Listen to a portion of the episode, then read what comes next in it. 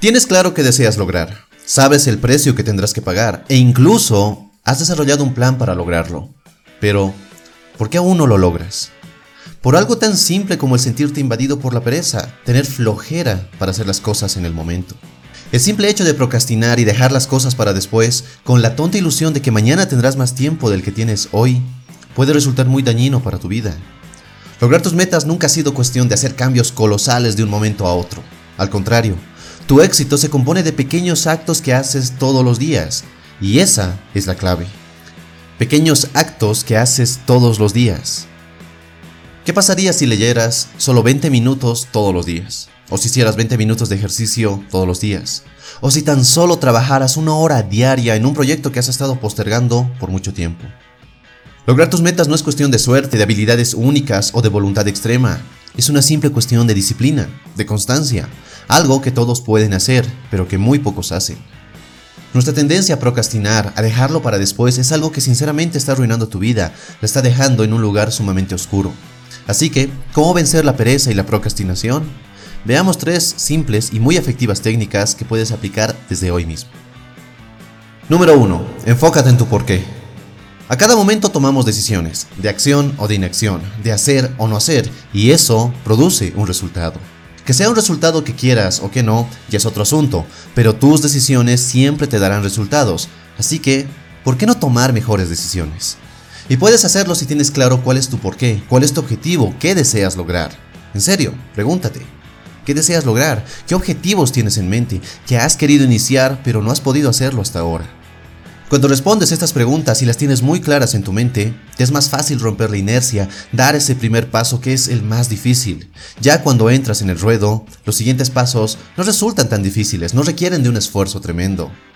Tus metas te impulsan y si no las tienes claras, si no acuden a tu mente rápido, es muy difícil romper esa especie de cadena que es la pereza.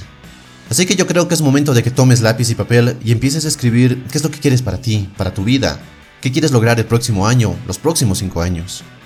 Este ejercicio realmente es la base de todo un proceso de mejoramiento interno y externo. Número 2. Hazlo estúpidamente fácil. ¿Tienes pereza de hacer ejercicio? ¿De agarrar ese libro y ponerte a leer? de lavar esos platos, de trabajar.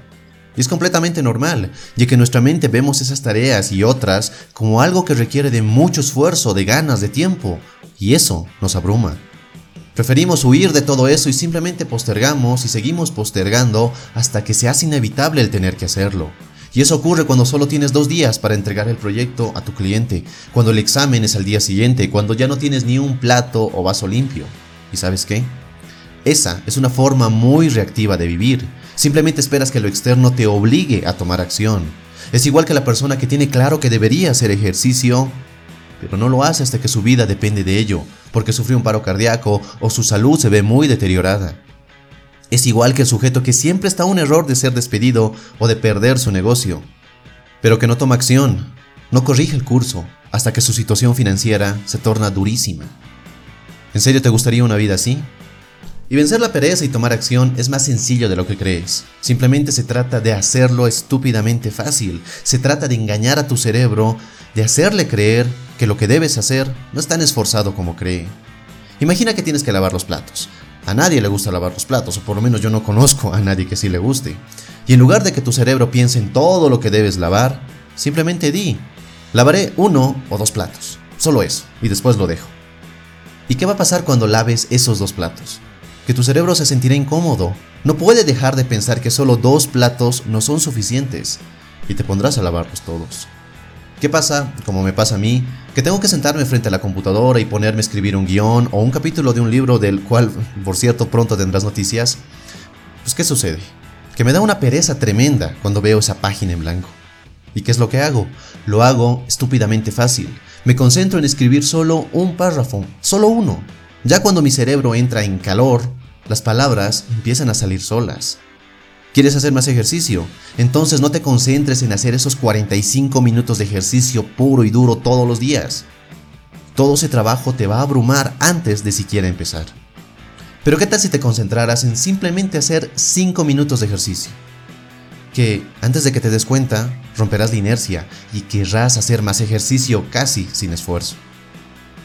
Así que no te concentres en todo el esfuerzo que debes hacer.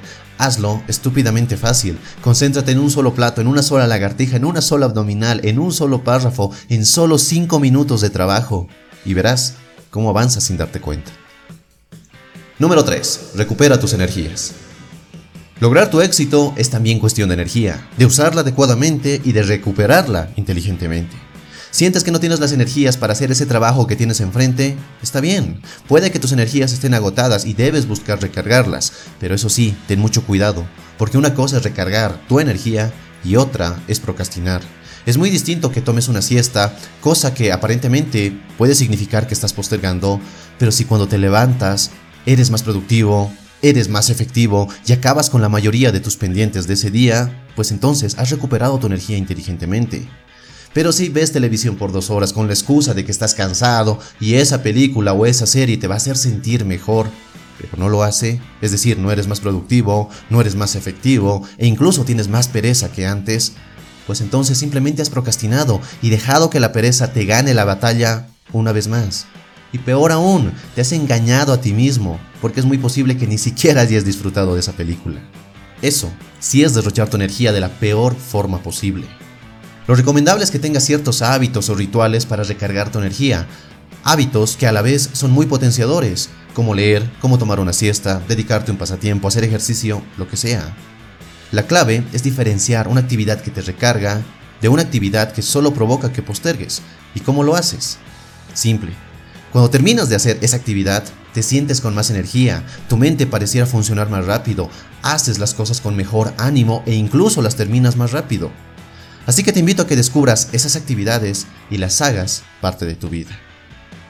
Espero que este video te haya gustado y si es así, dale un poderoso me gusta y no olvides suscribirte para estar al tanto de todo el contenido que subo a este canal. Comparte este video con quien creas que pueda necesitarlo. Y nada más, te mando un fuerte abrazo, soy Dante y recuerda, busca conectar y no impresionar. Hasta la próxima.